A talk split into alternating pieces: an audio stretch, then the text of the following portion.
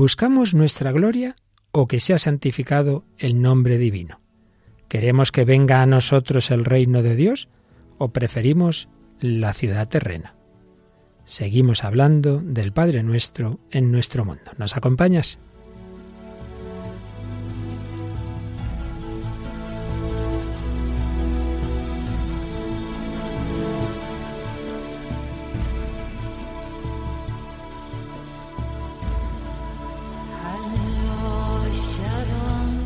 El hombre de hoy y Dios, con el padre Luis Fernando de Prada.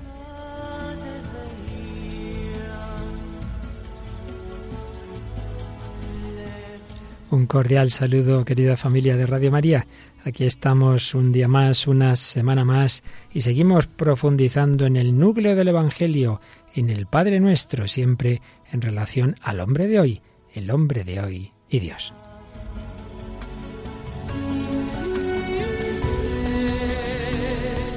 Y nos acompaña esta oveja recuperada recientemente, Tamara Blandino. ¿Qué tal, Tamara? Hola, un saludo a todos nuestros oyentes, muy bien. También les saluda Raquel Sánchez Mayo. No piensen que la han secuestrado, es que es ella ahora la que está en situación laboral complicada, pero volverá, volverá. Aquí todo el equipo de jóvenes colaboradores de vez en cuando desaparecen, pero nunca se van del todo. Bueno, Tamara, pues como siempre saludamos a todos los que nos han escrito, diversas comunicaciones, muchísimos, saludos en Facebook. Como siempre tenemos que escoger alguno porque no podemos estar una hora leyendo. Efectivamente, como siempre tenemos muchísimos, muchísimos seguidores en nuestra página de Facebook del Hombre de Hoy Dios. Lo que pasa es que ahora, como estamos con el tema de la oración, muchos de los comentarios se limitan a decir amén. Entonces, bueno, no podemos leer 50 veces amén, pero les mandamos un saludo, claro que sí, a todos los que nos dejan comentarios. Y hoy especialmente a Ana María Aldea Coronado, que nos dice, estoy enganchadísima al hombre de hoy, Dios, gracias a don Luis Fernando de Prada y a sus colaboradores. Bueno, pues gracias a ti, Ana María, por tu comentario, por tu apoyo. Y bueno, estos son los enganches buenos, los de la radio de la Virgen, los que nos quieren llevar al Señor. Y hoy vamos a seguir, como os decía, con el Padre Nuestro. Vamos a acabar de, de ver lo que significa Padre Nuestro que estás en el cielo y vamos a entrar ya poquito más directamente si nos da tiempo, que luego siempre se nos queda todo corto en las dos primeras peticiones, santificado sea tu nombre y si no todo algo de venga a nosotros tu reino. Seguiremos aprovechándonos de la doctrina de Benedicto XVI en Jesús de Nazaret, pero comenzaremos con la referencia a una homilía del Papa Francisco, ya un libro muy interesante al que se refirió en esa homilía. Como siempre, tendremos cine, hoy una película ambientada en la Edad Media, ¿verdad? Hoy tenemos la película Enrique V de 1989 y creo que tenemos también una canción, ¿verdad? Por lo menos una o alguna más. Pero bueno, por lo menos una de un grupo andaluz, ¿verdad? Sí, efectivamente, de siempre así, no decimos más. Que, que además nos la ha enviado también una persona de las que nos envía sus correos, así que agradecemos a todos nuestros comunicantes que muchas veces nos dan ideas. Y participan. Participan, nos sugieren temas, canciones. Pues vamos adelante con esta edición 156 del Hombre de Hoy y Dios.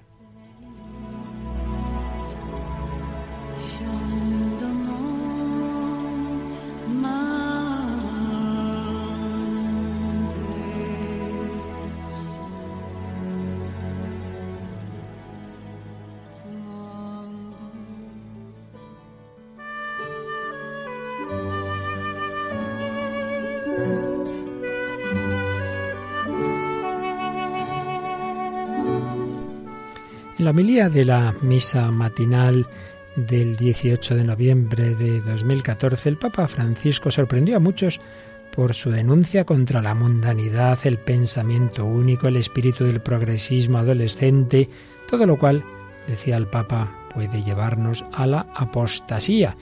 Era en ese momento la lectura del libro de los Macabeos, en la cual los líderes de Israel, en vez de ser fieles a Dios y a sus leyes, preferían pactar con el impío rey pagano. en ese contexto el Papa recomendó una novela apocalíptica de ciencia ficción y teología, escrita en 1907 por un anglicano converso al catolicismo, Robert Hugo Benson, una novela titulada Señor del Mundo o también El Amo del Mundo. En ella, el anticristo es un líder político elegante, moderado, que habla de paz y de unidad, que seduce, pero que persigue y acosa a la Iglesia. Es una novela del estilo, de la misma tradición que el relato del anticristo de Vladimir Soloviev, escrito en 1900. Y como decimos, lo escribe Robert Hugh Benson, que era un intelectual anglicano, hijo del arzobispo primado anglicano, pero en 1903 se hizo católico y posteriormente sacerdote. Escribe esta novela en 1907, diez años antes de la Revolución Rusa. Él murió en 1914, no pudo ver la Primera Guerra Mundial, no supo nada de las profecías de Fátima, no vio cómo el comunismo asumía la retórica de su anticristo, pero sí vio cómo en Occidente la proponían otros. En esta novela, el anticristo es un gran político, Mr. Felsenburg, un pacificador que busca alianzas de civilizaciones, que proclama la bondad de todo, menos de la Iglesia Católica. El gran crítico inglés Joseph Pearce, biógrafo de Tolkien, de Oscar Wilde, de Roy Campbell, dice que esta novela merecería un lugar junto a Un Mundo Feliz y 1984, entre los clásicos de la distopía de ficción. El amo del mundo, una novela pesadilla que se está haciendo realidad ante nuestros ojos, señala este crítico inglés.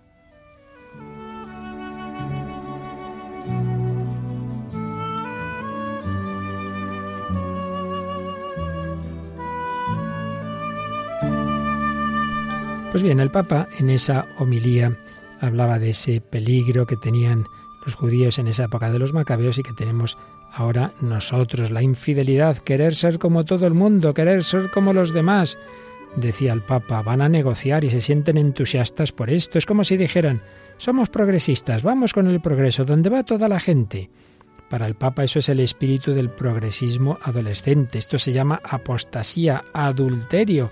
Esto es fruto del demonio, ese es el espíritu de la mundanidad.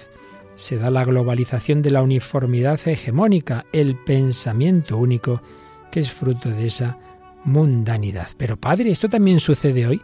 se preguntaba retóricamente Francisco. Sí, porque el espíritu de la mundanidad también existe hoy. También hoy nos lleva con este deseo de ser progresistas siguiendo el pensamiento único.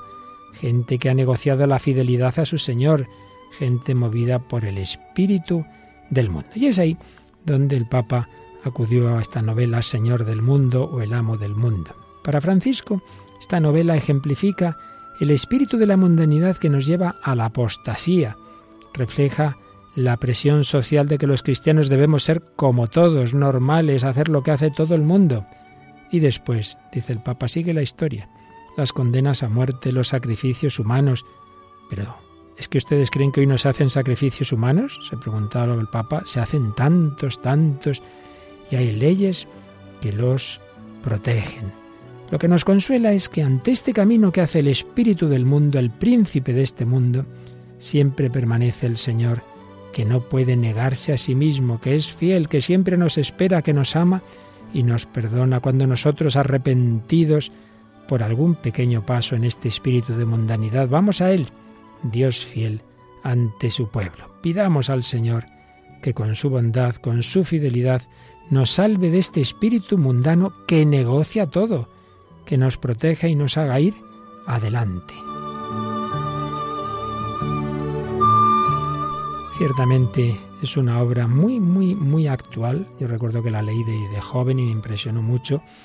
Y es que, vamos, lo que ahí pone se está cumpliendo en muy buena medida en nuestra época, como Señalaba en, un comentario a esta obra el sacerdote padre David Amado, Benson es un genio a la hora de describir el relativismo filosófico que acabará dominando el pensamiento de Occidente, así como la paz al precio de la verdad y la justicia o la persecución religiosa en nombre de la tolerancia. Es la sociedad del aborto, de la eutanasia, del control mental colectivo, de la vida sin problemas pero carente de sentido, y ahí la Iglesia tiene que dar testimonio de fidelidad a su Salvador en medio de este ambiente social, de ese pensamiento único asfixiante. Pues así se lo pedimos al Señor.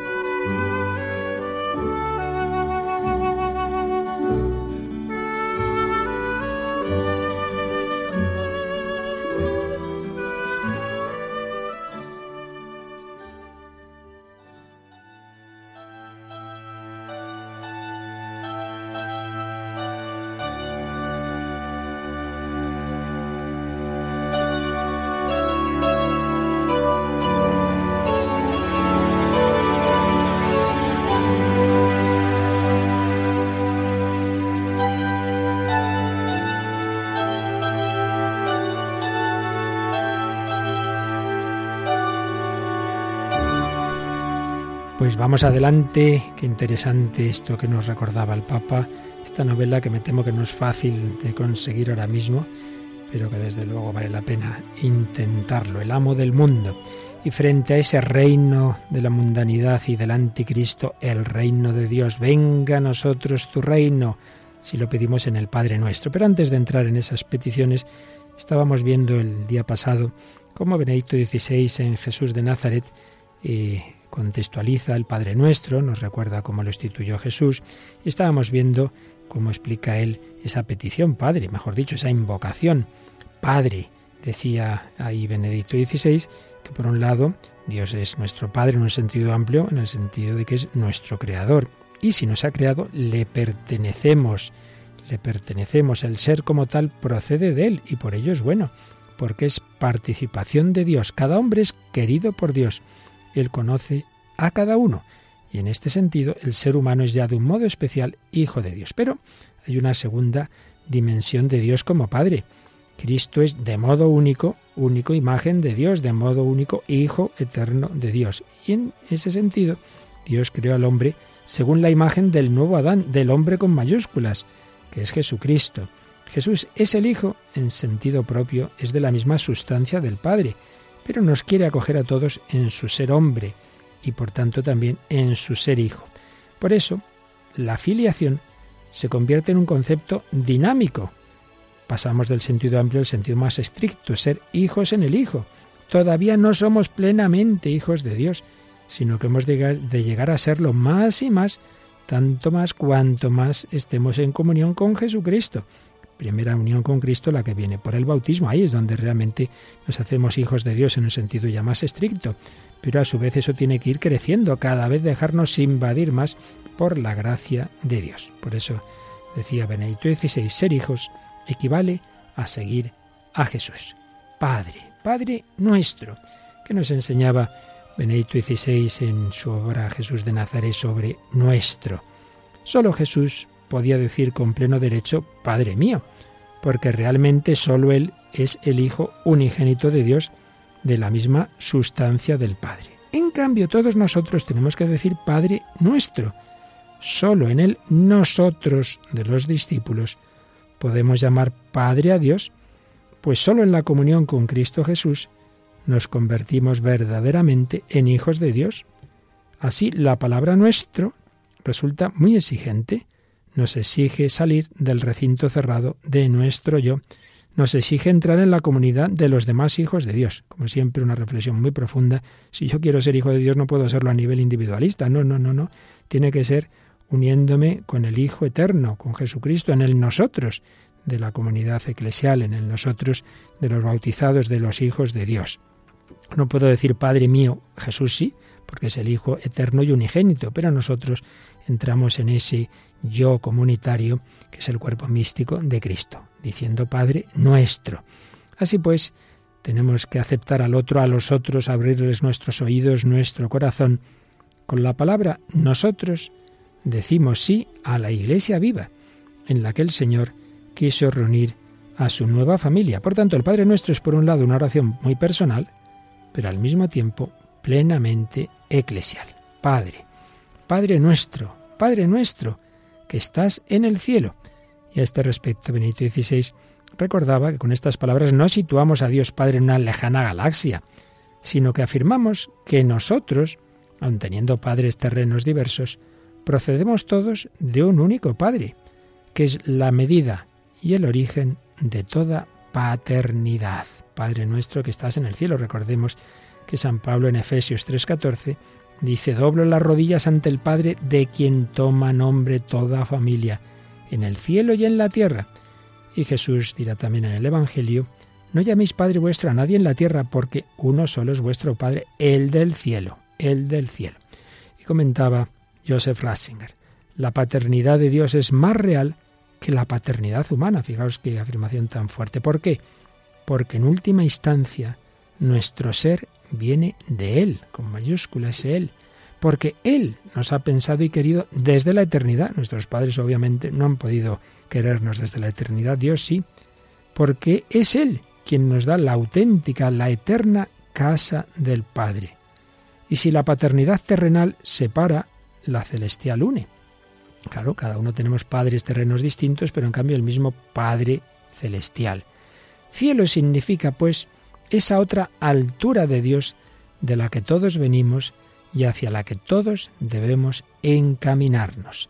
La paternidad en los cielos nos remite a ese nosotros más grande que supera toda frontera, derriba todos los muros y crea la paz. Bueno, menudas enseñanzas tan bellas, ¿verdad? Tamara, te veo que te estás quedando traspuesta. No, es que estaba pensando que es esa idea, ¿no? De que el Padre Celestial nos une es algo precioso. Si lo piensas y piensas que todas las personas de este mundo que todos somos hermanos, si tuviéramos esa idea siempre clara y presente desde el momento en que nos levantamos por la mañana y salimos a la calle, realmente conseguiríamos esa paz de la que hablamos. Si fuéramos por la calle y sonrieras a todo el mundo y te saliera de dentro tratar a todo el mundo como tratas a tu familia, como tratas a tus amigos, como tratas a la gente que quieres, ¿no? y fueras y sonrieras a todo el mundo y cedieras el asiento y en fin esas pequeñas obras ¿no? que a veces hacemos y a veces mm, vemos gente que no que vamos muy ensimismados y no somos conscientes de eso me encanta me encanta esa idea. está muy bien pensado que así como en familia pues eso tienes ese esa dimensión de, de cercanía, pues darnos cuenta de que todos, si tenemos el mismo padre, pues todos somos una familia y por tanto intentar tratar a los demás también como de la familia. Efectivamente, y también me ha encantado y quería, quería hacer hincapié en lo que has comentado al principio, hablando de la infidelidad y del adulterio. Creo que normalmente cuando escuchamos esas palabras siempre las, las pensamos por otro lado. Y ahora estaba pensando yo que es cierto que no hay mayor infidelidad que ser infiel a uno mismo. Y es cierto, ¿no? Todos somos seres individuales, diferentes, cada uno distintos y tenemos la gran suerte de que Dios nos ve así a cada uno y no podemos, no podemos caer en este en esta sociedad que nos quiere hacer ser a todos borregos y pensar igual y seguir las modas cuando somos todos tan únicos y, eso es lo que nos hace, nos hace especiales y me parece que, que es ciertísimo lo que has dicho, no hay mayor infidelidad que no ser fiel a uno mismo. Muy bien, pues vamos adelante pidiéndoselo esto al Señor, pidiéndole la fidelidad, pidiendo vivir como hijos suyos y viendo cómo lo pedimos en el Padre nuestro. Padre nuestro que estás en el cielo y llegan esas primeras peticiones, la primera de todas, santificado sea tu nombre. Evidentemente, cada cosa de estas podríamos estar siete semanas, no podemos hacerlo. Vamos primero a leer la síntesis más breve, que es la que nos da el Yucat en el número 519 ¿Qué quiere decir santificado sea tu nombre? Santificar el nombre de Dios quiere decir ponerlo por encima de todo. Ponerlo por encima de todo. Y explica un poquito más el Yucat. El nombre en la Sagrada Escritura señala la verdadera esencia de una persona. Santificar el nombre de Dios significa hacer justicia a su realidad, reconocerlo, alabarlo, hacerlo respetar y honrar y vivir conforme a sus mandamientos. Yo creo que aquí está muy, muy bien explicado, hacer justicia a su realidad, reconocerlo, alabarlo, hacerlo respetar y honrar. Pero vamos a ver un poquito más ampliamente, ahora ya nos vamos al catecismo mayor, nos vamos al catecismo de la Iglesia Católica y claro, ahí uno puede preguntarse, pero ¿qué es eso de santificado sea tu nombre, que lo vamos a hacer nosotros santo? Lo explica el 2807. El término santificar debe entenderse aquí, en primer lugar, no en su sentido causativo, solo Dios santifica, hace santo, sino sobre todo en un sentido estimativo, reconocer como santo, tratar de una manera santa. Así es como, en la adoración, esta invocación se entiende a veces como una alabanza y una acción de gracias. Pero esta petición es enseñada por Jesús como algo a desear profundamente y como proyecto en que Dios y el hombre se comprometen. Desde la primera petición a nuestro Padre estamos sumergidos en el misterio íntimo de su divinidad y en el drama de la salvación de nuestra humanidad. Pedirle que su nombre sea santificado nos implica en el benévolo designio que Él se propuso de antemano, para que nosotros seamos santos e inmaculados en su presencia en el amor. Así pues, no es una cuestión de palabras, sino que está implicada toda nuestra vida. Luego el catecismo nos va a recordar que Dios fue revelando su nombre en la historia de la salvación, pero que eso llega a su plenitud en Jesús. El número 2812 nos mm, trata de esta revelación del nombre de Dios en Cristo. Finalmente, el nombre de Dios Santo se nos ha revelado y dado en la carne, en Jesús, como Salvador, revelado por lo que Él es, por su palabra y por su sacrificio. Esto es el núcleo de su oración sacerdotal, Padre Santo, por ellos me consagro a mí mismo, para que ellos también sean consagrados en la verdad. Jesús nos manifiesta el nombre del Padre, porque santifica Él mismo su nombre, al terminar su Pascua, el Padre le da el nombre que está sobre todo nombre, Jesús es Señor para gloria de Dios Padre. Este es el nombre sobre todo nombre, el de Señor. Jesús, que su nombre es Señor, Quirios es Dios. Lo era desde la eternidad, pero en su humanidad, digamos que ya resplandece esta su divinidad una vez que ya ha sufrido la pasión, ha muerto y ha resucitado. Pero todos nosotros somos bautizados en el nombre del Padre y del Hijo y del Espíritu Santo y llamados a la santidad. Nos lo recuerda el número 2813. En el agua del bautismo hemos sido lavados, santificados, justificados en el nombre del Señor Jesucristo y en el Espíritu de nuestro Dios. A lo largo de nuestra vida, nuestro Padre nos llama a la santidad, y como nos viene de Él, que estemos en Cristo Jesús, al cual hizo Dios para nosotros santificación, es cuestión de su gloria y de nuestra vida el que su nombre sea santificado en todos nosotros y por nosotros. Tal es la exigencia de nuestra primera petición. Una exigencia que detalla el catecismo citando también aquí a un famoso santo obispo y mártir de los primeros siglos, San Cipriano. ¿Quién podría santificar a Dios puesto que Él santifica? Inspirándonos nosotros en estas palabras, sed santos, porque yo soy santo, pedimos que, santificados por el bautismo, perseveremos en lo que hemos comenzado a ser. Y lo pedimos todos los días, porque faltamos diariamente y debemos purificar nuestros pecados por una santificación incesante. Recurrimos, por tanto, a la oración para que esta santidad permanezca en nosotros. Así pues, pedir que sea santificado el nombre de Dios es pedir que sea el mismo Señor alabado, glorificado, pero no solo con palabras, sino en nuestra vida y en la de todos los hombres. En esto insiste el número 2814. Depende inseparablemente de nuestra vida y de nuestra oración que su nombre sea santificado entre las naciones. Y viene una cita de San Pedro Crisólogo. Porque si nosotros vivimos bien, el nombre divino es bendecido, pero si vivimos mal, es blasfemado, según las palabras del apóstol.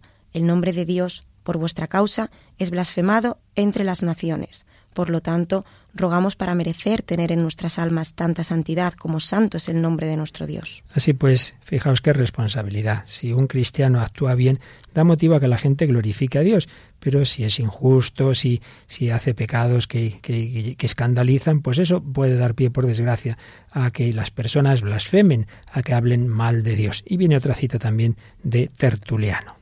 Cuando decimos santificado sea tu nombre, pedimos que sea santificado en nosotros, que estamos en Él, pero también en los otros, a los que la gracia de Dios espera todavía para conformarnos al precepto que nos obliga a orar por todos, incluso por nuestros enemigos.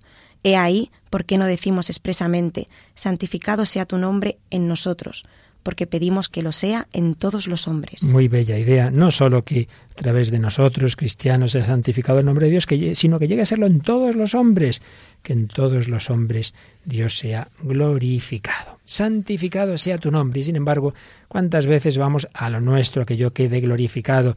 Uno hace una tarea y ale que se vea que la he hecho yo, incluso en la iglesia.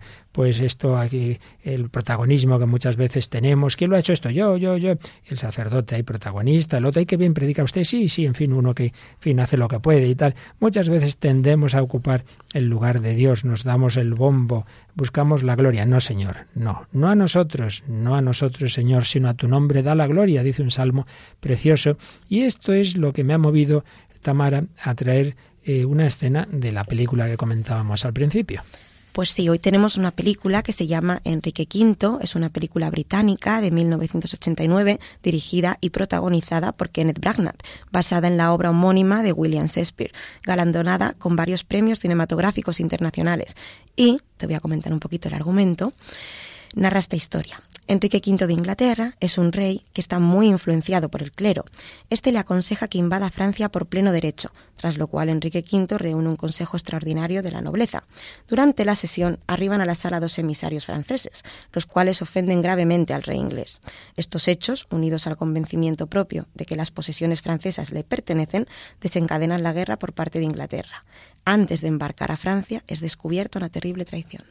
Llega la batalla, una famosa batalla, en la cual hay una desproporción impresionante entre las fuerzas inglesas, que son muchísimos menos que los franceses. Entonces todo hace pensar que van a ser derrotados, pero el rey inglés echa una preciosa arenga, que también hemos usado a veces ese corte en algún programa, pues de que si hay que morir, moriremos, pero nada de cobardía. Y luego resulta que asombrosamente ocurre todo lo inesperado, que los ingleses vencen además también sin apenas bajas, es algo asombroso. Nosotros no vamos a entrar, obviamente, en la parte histórica y, en fin, en lo que significa toda una guerra. Pero sí vamos a fijarnos en, en cómo reaccionan esos hombres, con todos sus defectos eran hombres de fe, cómo reaccionan ante una victoria que son conscientes que no ha sido por sus fuerzas, cómo reaccionan glorificando a Dios cómo reaccionan cantando, no a nosotros, Señor, sino a tu nombre da la gloria. Oímos cuando ha terminado la batalla de Agincourt. ¿Dónde está el número de nuestros muertos ingleses?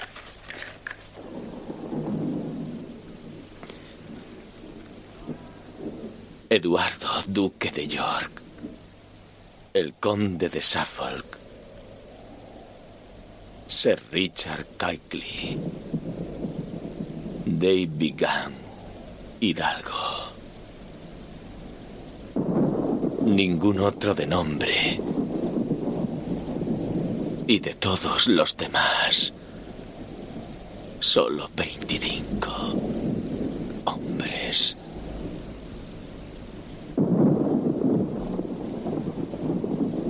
Es maravilloso. Vamos. Marchemos en procesión hacia el pueblo y que la muerte se proclame en todo nuestro ejército para quien se jacte de esto le arrebate esta gloria a Dios, a quien solo pertenece. ¿No es lícito con la venia de vuestra majestad decir el número de muertos? Sí, capitán, pero con el reconocimiento de que Dios luchó por nosotros. Sí, soy consciente nos hizo un gran bien. Cumplamos los santos ritos. Cantemos el non nobis y el te deum. Enterremos los muertos caritativamente en Cal. Y después a Calais. Y a Inglaterra después. Donde nunca habrán llegado de Francia más felices hombres.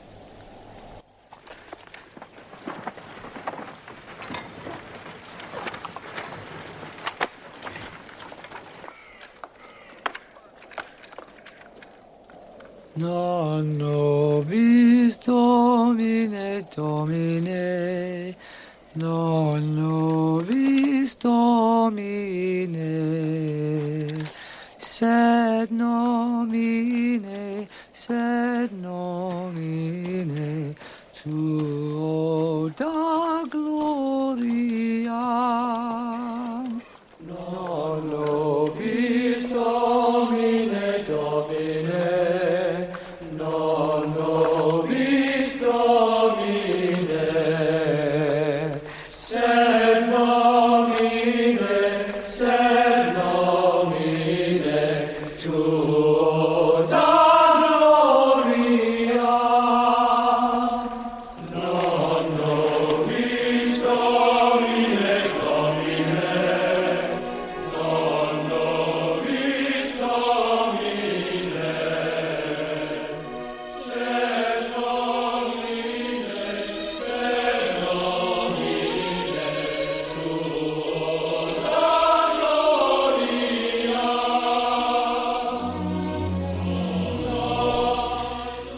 Señor, no a nosotros, sino a tu nombre, da la gloria por tu bondad, por tu lealtad, porque han de decir las naciones, ¿dónde está su Dios?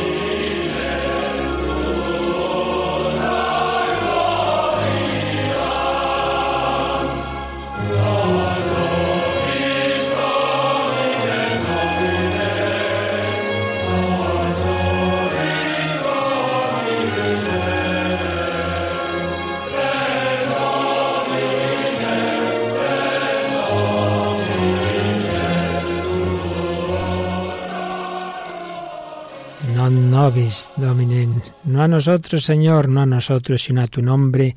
Da la gloria al Salmo 113, cantado en esta película Enrique V eh, de Kenneth Branagh, y tras esa batalla en la que se dieron cuenta de que no era cosa suya, que no era gloria suya. Aquí seguimos en Radio María, en El Hombre de Dios, Tamara Blandino, y que nos habla Padre Luis Fernando de Prada, hablando del Padre nuestro, santificado sea tu nombre. Benedicto XVI, en su obra Jesús de Nazaret, Recuerda cómo ese nombre de Dios no lo quería revelar para que no pensaran que era un nombre más, un Dios más en todo aquel mundo politeísta. Es un nombre misterioso, yo soy el que soy. Pero por otro lado, aunque no lo revela como si fuera un nombre más, Dios no rechazó simplemente esa petición de Moisés, da un nombre. El nombre crea la posibilidad de dirigirse a alguien, de invocarlo. Establece una relación. Dios establece una relación entre Él y nosotros hace que lo podamos invocar. Él entra en relación con nosotros, de alguna manera se entrega a nuestro mundo humano, se ha hecho accesible y por ello también vulnerable. Asume el riesgo de la relación, del estar con nosotros. Y esto llega a su cumplimiento, obviamente, en la encarnación. Ahí Dios asume un nombre humano, Jesús, llave salva. Ahí Jesús nos manifiesta su nombre, pero además nos manifiesta el nombre del Padre, como oíamos antes en el Catecismo, Jesús en la oración sacerdotal dirá he manifestado tu nombre a los hombres. Comentaba Benedicto XVI, lo que comenzó en la zarza que ardía en el desierto, se cumple en la zarza ardiente de la cruz. Ahora Dios ha hecho verdaderamente accesible en su Hijo hecho hombre. Él forma parte de nuestro mundo, se ha puesto, por así decir, en nuestras manos.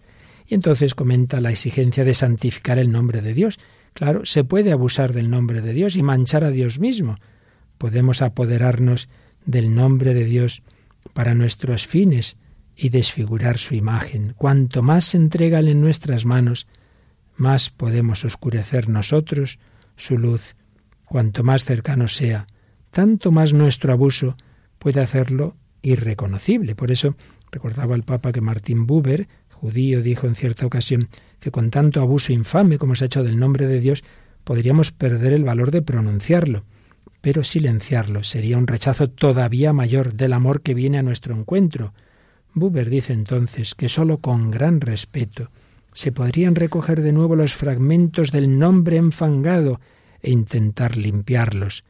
Pero no, no podemos hacerlo solos, únicamente podemos pedirle a Él mismo que no deje que la luz de su nombre se apague en este mundo. Y esta súplica de que sea el mismo quien tome en sus manos la santificación de su nombre es una súplica que comporta siempre para nosotros un gran examen de conciencia. Por eso terminaba el comentario de Benito XVI haciéndose estas preguntas, que nos viene muy bien a nosotros. ¿Cómo trato yo el santo nombre de Dios? ¿Me sitúo con respeto ante el misterio de la zarza que arde? ¿Ante lo inexplicable de su cercanía y ante su presencia en la Eucaristía en la que se entrega totalmente en nuestras manos? ¿Me preocupo de que la santa cohabitación de Dios con nosotros no lo arrastre a la inmundicia, sino que nos eleve a su pureza y santidad? Realmente unas preguntas muy profundas, muy exigentes para nosotros. ¿Qué te parece todo lo que estamos hablando de este nombre de Dios y esta película, ese corte tan bonito que hemos oído, Tamara? Me ha gustado mucho cuando ha dicho Dios está luchando por nosotros. Hay muchísimas batallas que Dios libra por nosotros todos los días, a veces ni siquiera somos conscientes de ellas. Y esa idea me parece muy, muy reseñable. Pues sí, y tenemos que tener cuidado, como decía yo antes, de no eh, atribuirnos nosotros las victorias que son por el Señor, ¿verdad? Si el Señor no construye la casa en vano, se cansan los albañiles y por eso no perdamos esa buena costumbre. Esto, gracias a Dios, todo es gracias a Dios. No pensemos como los hombres que y se consideran que ellos han conseguido todo por sus fuerzas en su vida, por sus fuerzas, ¿y quién te ha dado las fuerzas? ¿Y quién te ha dado la salud? ¿Y quién te ha dado la inteligencia? Así es. bueno, pues vamos adelante. Santificado sea tu nombre, venga a nosotros tu reino. Y de nuevo vamos a comenzar con la expresión más sintética, más breve que nos da el Yucat sobre esta petición. ¿Qué significa venga a nosotros tu reino? Cuando decimos venga a nosotros tu reino, pedimos que Cristo regrese, como ha prometido, y que se implante definitivamente la soberanía de Dios, que ha comenzado aquí. Y luego el catecismo nos, el Yucat, perdón, amplía eh, lo que acaba de decir con esta otra frase. Querer todo lo que Dios quiere, quererlo siempre, en toda ocasión y sin reservas. Esto es el reino de Dios que está en el interior. Es una cita de Fenelón, aquel famoso eh, autor, aquel predicador francés. Venga a nosotros tu reino. Venga a nosotros tu reino.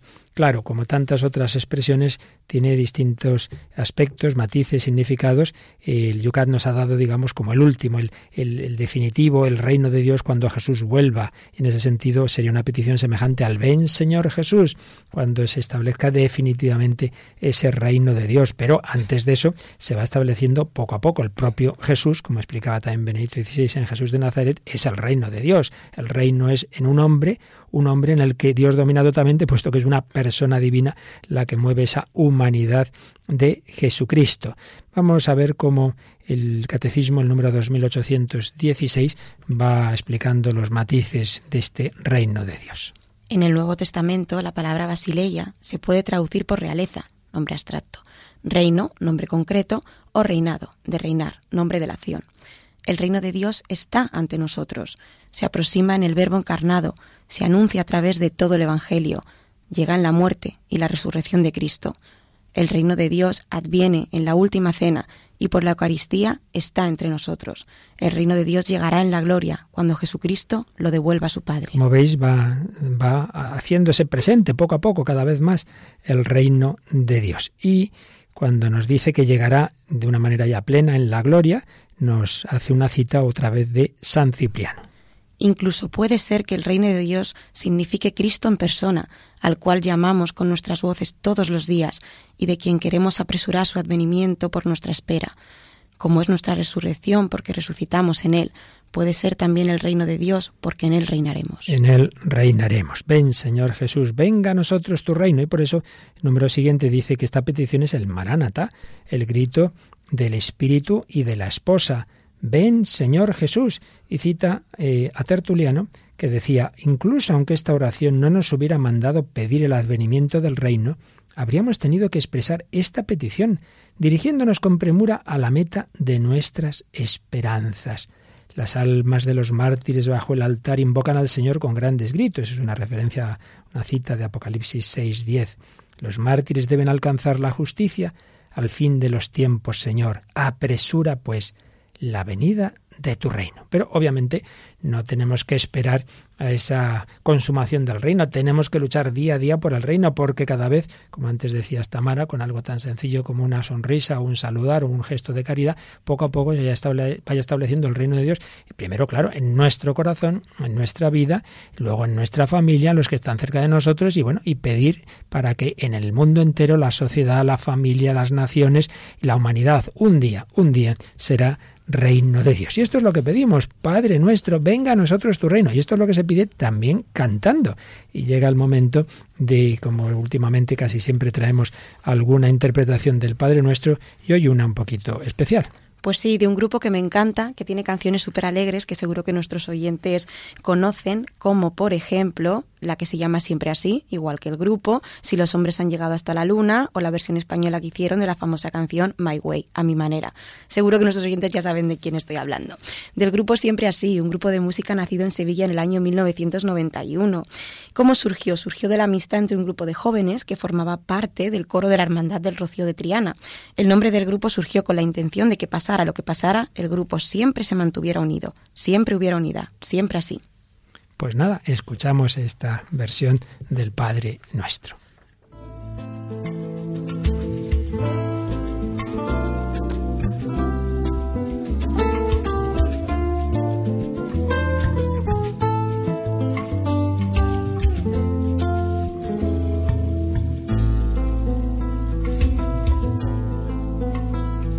Padre nuestro que estás en los cielos, de la tierra que se muere, en los ojos de los niños que no tienen para comer, santificado sea tu nombre.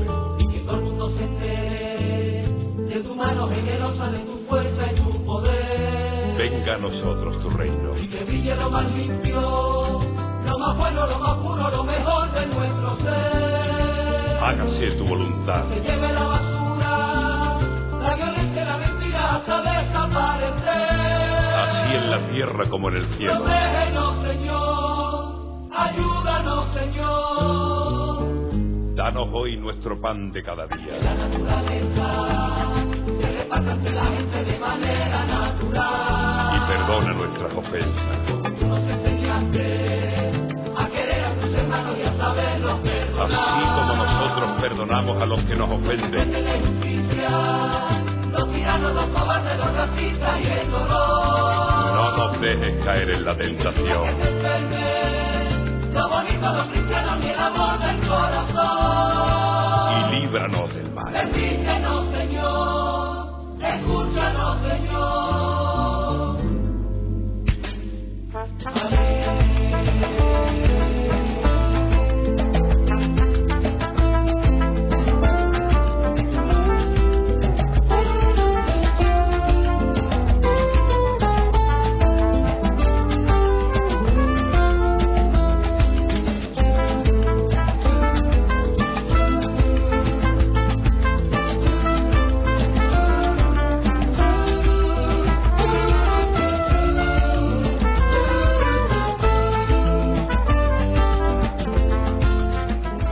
seguimos en el hombre de hoy Dios, Tamara Blandino y Padre Luis Fernando que os habla, comentando ahora esta petición, venga a nosotros tu reino. Y de nuevo acudimos a Jesús de Nazaret de Benedicto XVI, donde nos recuerda que con esta petición reconocemos en primer lugar la primacía de Dios. Donde Él no está, nada puede ser bueno. Donde no se ve a Dios, el hombre decae y decae también el mundo. Por eso Jesús nos dice, buscad ante todo el reino de Dios y su justicia, y lo demás se os dará por añadidura. Es un orden de prioridades. En modo alguno se nos promete un mundo utópico en el caso de que seamos devotos, no se nos presenta automáticamente un mundo que funciona como lo propuso la utopía de la sociedad sin clases, en la que todo debería salir bien solo porque no existía la propiedad privada. No, no, Jesús no nos da recetas tan simples, pero establece una prioridad determinante para todo. Reino de Dios quiere decir soberanía de Dios, y eso significa asumir su voluntad como criterio, una voluntad que crea justicia, lo que implica que reconocemos a Dios su derecho y en él encontramos el criterio para medir el derecho entre los hombres. Reino de Dios, venga a nosotros tu reino, no el nuestro. El Señor nos quiere llevar a un modo de orar, de establecer las prioridades de nuestro obrar. Lo primero y esencial es un corazón dóbil, dócil, para que sea Dios quien reine y no nosotros.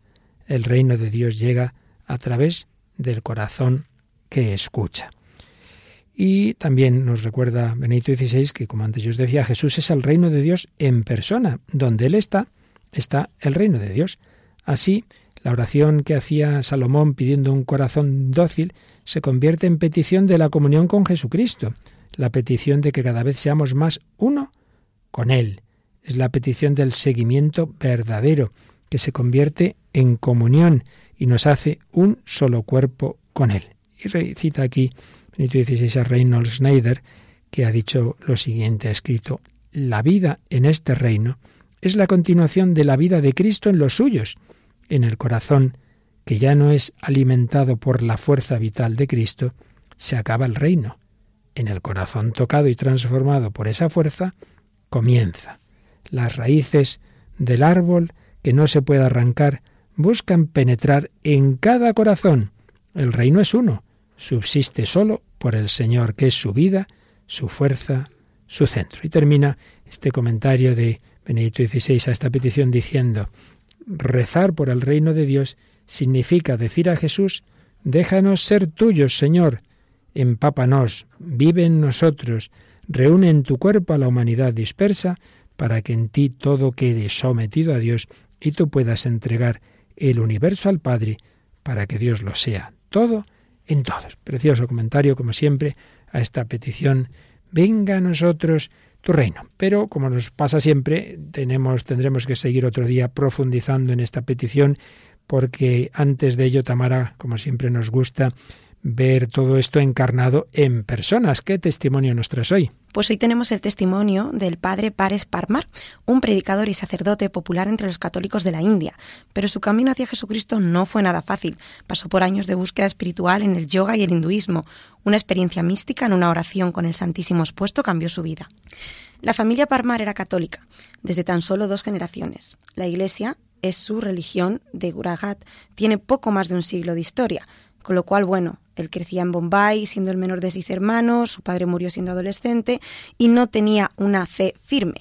Iba a misa solamente por rutina. Empezó a buscar a Dios fuera del mundo. Tenía, se hacía preguntas sobre el dolor y el sufrimiento, y esto le llevó a preguntarse por Dios. Empezó a leer libros filosóficos de Swami Viverankanda, Dios mío, qué nombre, y llegó a la conclusión de que uno no puede encontrar a Dios en casa, que hay que renunciar al mundo y buscarlo fuera de él. Aunque tenía poca o ninguna fe en Jesús, dice literalmente, fue a Gujarat y entró en un seminario. Estuvo allí un año. Aunque intentaba ser sacerdote, no podía experimentar a Dios, recuerda. Aquello no le llenaba y dejó el seminario. Sus hermanos y cuñadas intentaban casarle. Él probó a poner en marcha una fábrica, pero nada de eso saciaba su deseo de experimentar a Dios, un deseo que crecía y crecía. Fuera de la iglesia, él seguía buscando entre el yoga y el hinduismo. No sabía qué hacer y empecé a visitar famosos swamis, sabios hindúes, y gurús de toda la India. Visité muchos asrams, centros de espiritualidad hindú. Cada lunes iba al templo de Shiva. De martes a viernes iba al templo de Kali Durga y los sábados al de Hanuman. Me levantaba a las tres y media de la mañana, me daba un baño frío, hacía yoga, dice refiriéndose a una variante del yoga especialmente orientada a la búsqueda de la unión con lo divino. Dejé por completo de ir a misa. Le visitaban suamis famosos y a menudo se iba de retiro. Nada, días en la jungla, en fin. Todo giraba en torno al yoga y no encontraba nada. Y estos tipos de yoga que yo no sabía ni que había tantos. Pero el Señor le buscaba a él. ¿Qué pasa para que luego cambie todo esto? Nos dice, una fuerza me atrajo a la iglesia. Yo no sabía nada del movimiento carismático en esa época. Cuando entré a esta iglesia vi al padre Joé Santiago de la diócesis de Pona dirigiendo una oración. La gente gritaba a pleno pulmón, aleluya, ante el Santísimo expuesto. Me pareció un poco extraño, me sentí fuera de lugar y estaba esperando a que acabasen para salir de esa chaladura. Reconoce. A las nueve de la tarde el sacerdote nos pidió que nos levantáramos y orásemos para que el Señor nos tocase. También yo me levanté mirando alrededor con curiosidad. Y he aquí lo que pasó. De repente vi una bola de luz en el altar. La luz entró en mi corazón y caí al suelo. La luz me abrazaba y envolvía. Reconocí la luz al instante. Era Jesús. Jesús estaba justo frente a mí. Podía oír su voz que me decía Yo soy el amo que buscas, tengo un plan para ti, que seas sacerdote. Pude experimentar un poder que entraba en mi cuerpo y otro poder que dejaba mi cuerpo. Estaba siendo transformado, como Saulo, al convertirse en Pablo. Y fíjate que este hombre que buscó tantas cosas hoy es sacerdote católico. Y todo fue en ese momento de oración, en esa iglesia, le bastó el Señor. Pues vamos a terminar con una canción preciosa del padre Gonzalo Mazarrasa. La hemos oído varias veces en diversas versiones, pero hay una última versión impresionante en la que interpreta esta canción con el coro de la Jornada Mundial de la Juventud, el coro de la JMJ. Venga a nosotros tu reino, que solo me importes tú, Señor. Pues esto es lo que viene a decir esta canción. Me basta con saber que estás aquí. Me basta porque sé que estás aquí encerrado en una urna de cristal, volando a lomos de una nube gris, caminando de nuevo sobre el mar. Me basta porque sé que estás aquí, aunque tardes un poco en regresar Tú dijiste que habrías de venir. Haz que no nos cansemos de esperar. Me basta porque sé que estás aquí. Aunque no se te oiga respirar. Ni siquiera el corazón latir. Basta con tu nombre pronunciar, me basta porque sé que estás aquí, preparándonos una eternidad, aunque tengamos antes que morir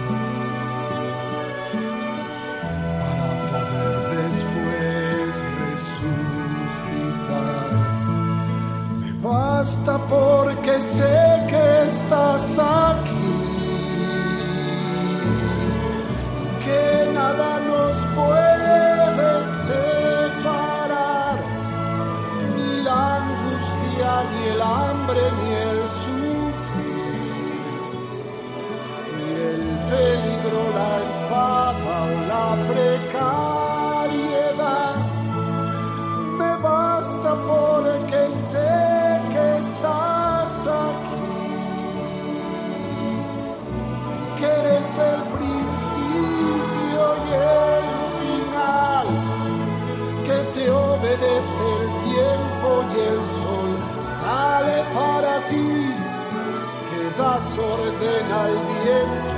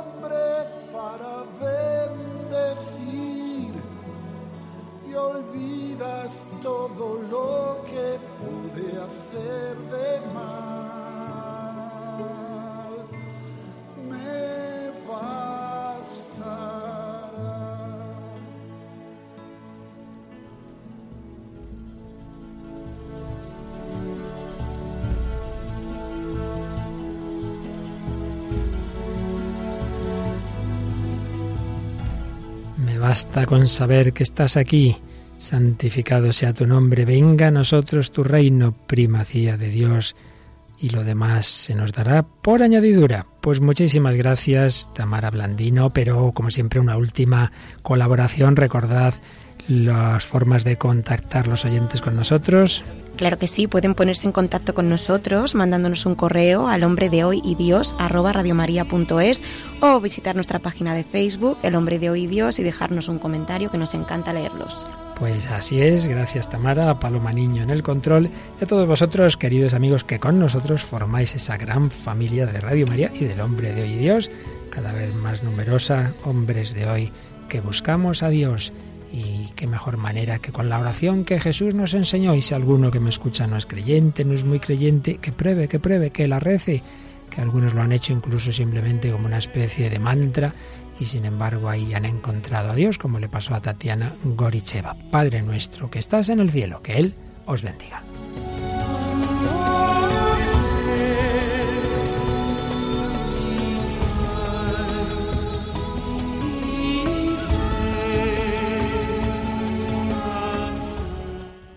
Así concluye El hombre de hoy y Dios, un programa dirigido en Radio María por el Padre Luis Fernando de Prada.